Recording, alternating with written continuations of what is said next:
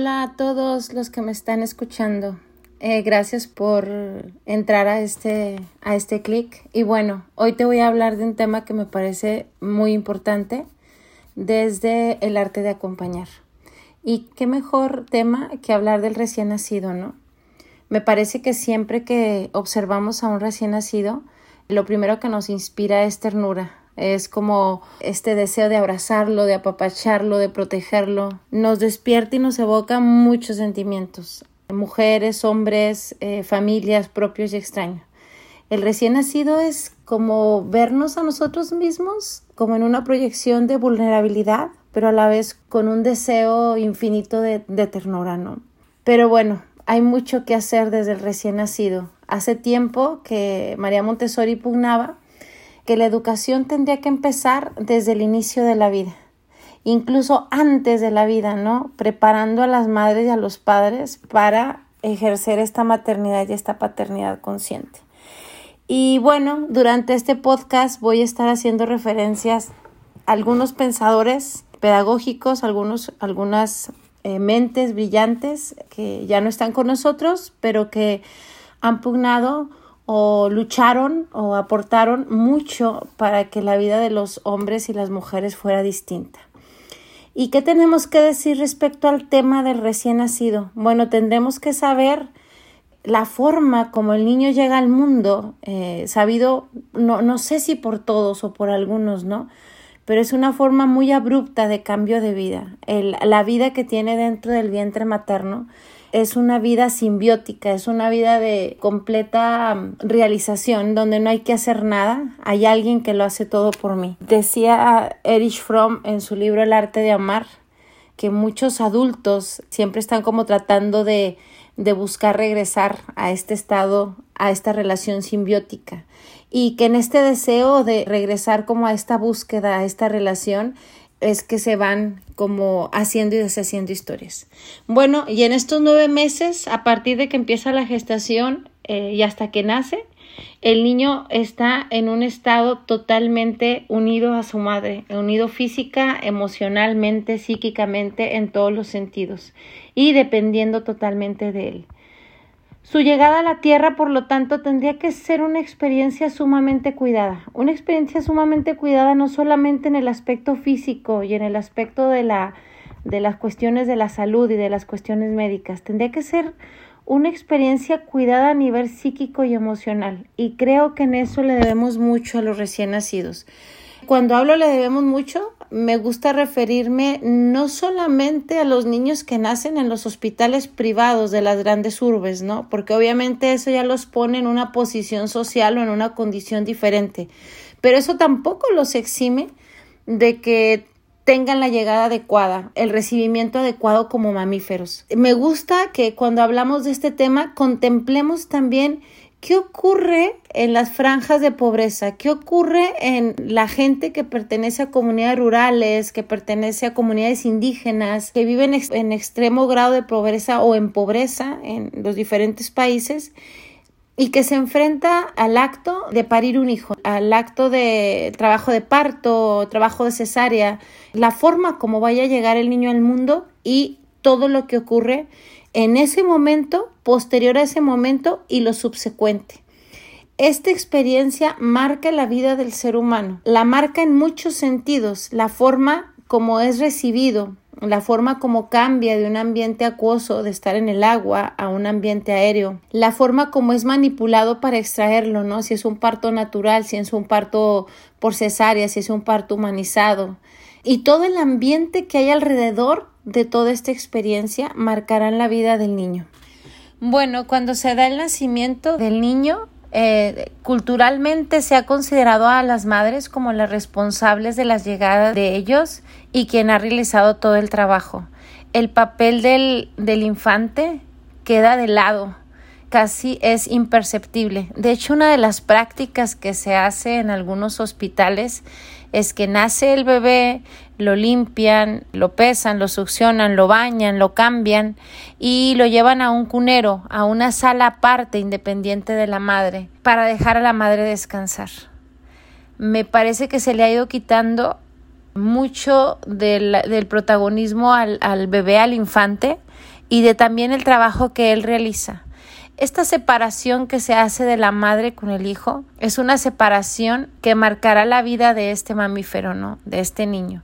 Es necesario que los niños estén en contacto inmediatamente después del nacimiento con la madre y que sea un contacto piel a piel que sea un contacto donde el niño inmediatamente eh, se deje como guiar por estos instintos, por este olfato y vaya en búsqueda del pecho materno y la madre lo reciba para acogerlo y brindarle el alimento que necesita. Quitar al bebé de los brazos de la madre cuando recién nace, llevarlo a bañarlo, manipularlo y hacer todas estas cuestiones que hace, que se utilizan en las praxis médicas, es antinatura, ¿no? Es ir como en contra de las necesidades eh, reales de los, de los niños, de los mamíferos. ¿Qué decir? Recientemente he observado que hay como unas prácticas donde cuando nace el niño eh, sacan eh, la matriz pegado al cordón umbilical y se esperan un tiempo a que el niño haga su como su proceso natural madurativo para que se dé la respiración aérea y posteriormente a ello cortan el cordón umbilical. Sin embargo, las prácticas reales en las manchas urbanas, en estos hospitales públicos donde hay muchísima gente, que faltan las camas, que hay gente pariendo hijos en los pasillos, o sea, en estas condiciones no es así. Y es que nace el niño y la praxis es cortar el cordón umbilical de inmediato. También María Montessori pugnaba desde, el, no sé, principios del siglo XX, principios del siglo XX. Hablaba de esta necesidad de respetar estos procesos naturales en los niños. Creo que con los años y con el tiempo de a poco nos hemos ido alejando y hemos ido dejando de observar estos como detalles que pueden marcar el resto de la vida de, de, este ser humano. Observar a un niño como a un niño recién nacido como un ser humano es darle un nuevo valor, es como otorgarle un nuevo posicionamiento. A veces se cree que hasta que el niño puede hablar, expresar sus pensamientos y pensar por él mismo, es que es un ciudadano del mundo o es un ser humano a ser tomado en cuenta. Y esto en muchos lugares ocurre hasta los 18 o 21 años, ¿no? Que se le otorga el grado de mayoría de edad. Sin embargo, no es así. Los niños desde el nacimiento son seres humanos en las mismas condiciones de cualquier otro mamífero y en estas mismas condiciones es que necesitan ser respetados, necesitan ser acompañados, necesitan ser educados y los adultos que están a su alrededor ofrecerles un ambiente preparado para que esto ocurra. Cuando hablo de ambiente preparado no me refiero propiamente a que se tenga que eh, no sé, súper adecuar una, una habitación con eh, la cuna más linda, con el cambiador más bello, con la mecedora para la madre, etcétera. Un ambiente adecuado es un espacio cálido de acogimiento, de respeto, cuidando sonidos, cuidando temperatura, cuidando la luz y sobre todo que respete la relación entre la madre y el niño. Me parece que las primeras horas del nacimiento y a posterior eh, los primeros 40 días, los primeros 45 días, esta relación debe de ser de las más cuidadas.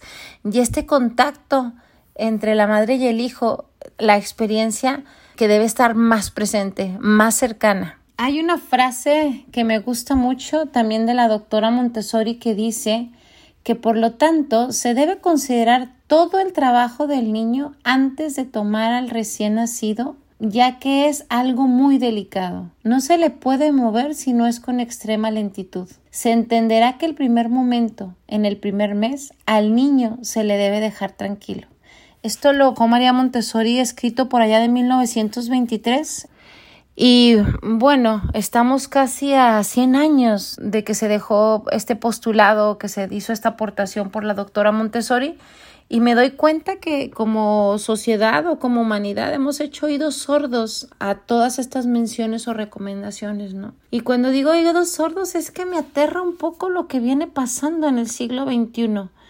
Me desconcierta vernos como especie e ir y darme cuenta cómo de a poco nos vamos retirando cada día más de nuestra como de nuestra propia humanidad, ¿no? De los propios instintos mamíferos, de nuestra propia especie.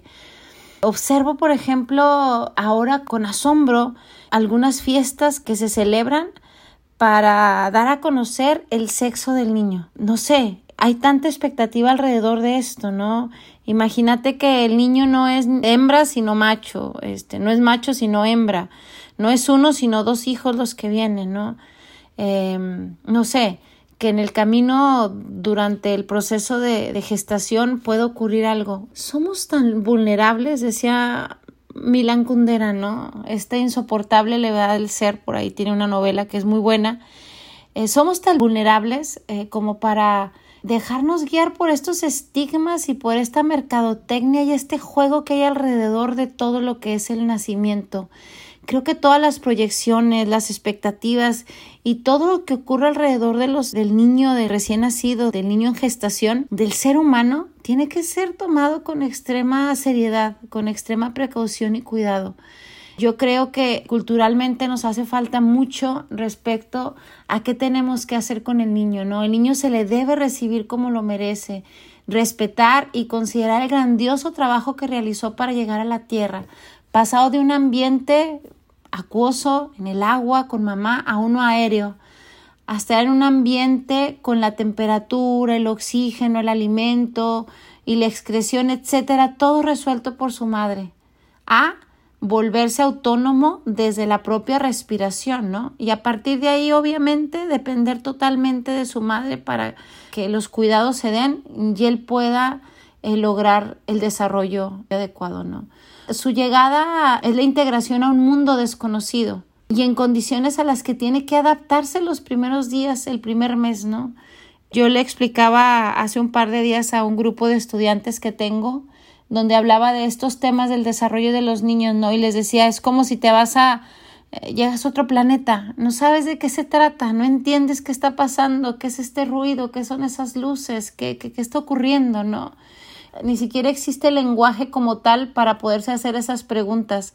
Solamente están las sensaciones, ¿no? Como el percibir la temperatura, el empezar a reconocer el mundo con el cuerpo, ¿no?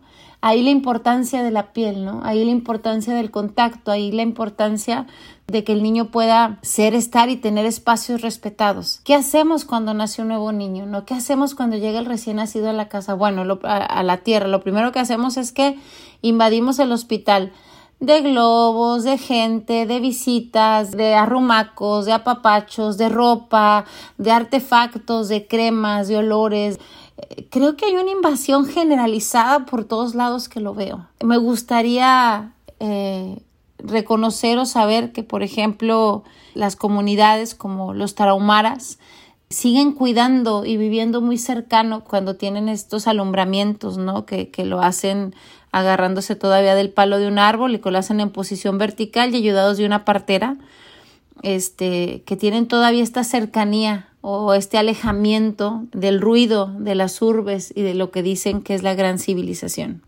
Considero que como seres humanos deberíamos reflexionar sobre esta primera etapa del recién nacido, ya que desde que fue concebido es un ser humano, es igual de importante que todos nosotros, ya que tienen corazón y aunque no puedan saber de las cosas que uno habla, sí las pueden sentir. Esto repercute a, a, lo largo de su vida. Es necesario que los bebés experimenten todas las etapas de su concepción hasta su nacimiento y no adelantarle, apresurar o cambiar el proceso natural de cada uno. Hay una extraña relación entre los bebés y los padres y por un lado el deseo de ternura, el instinto de protección, pero por otro lado una necesidad férrea de que crezca, de que se haga grande, de que aprenda, de que eh, baile, de que cante, de que eh, es, es muy curioso, ¿no? Como toda la expectativa puesta de un lado y del otro lado todo el deseo de protección. Pareciera un poco, eh, un poco antagónico, ¿no? Como la forma de, de, relacionarnos con ellos, ¿no?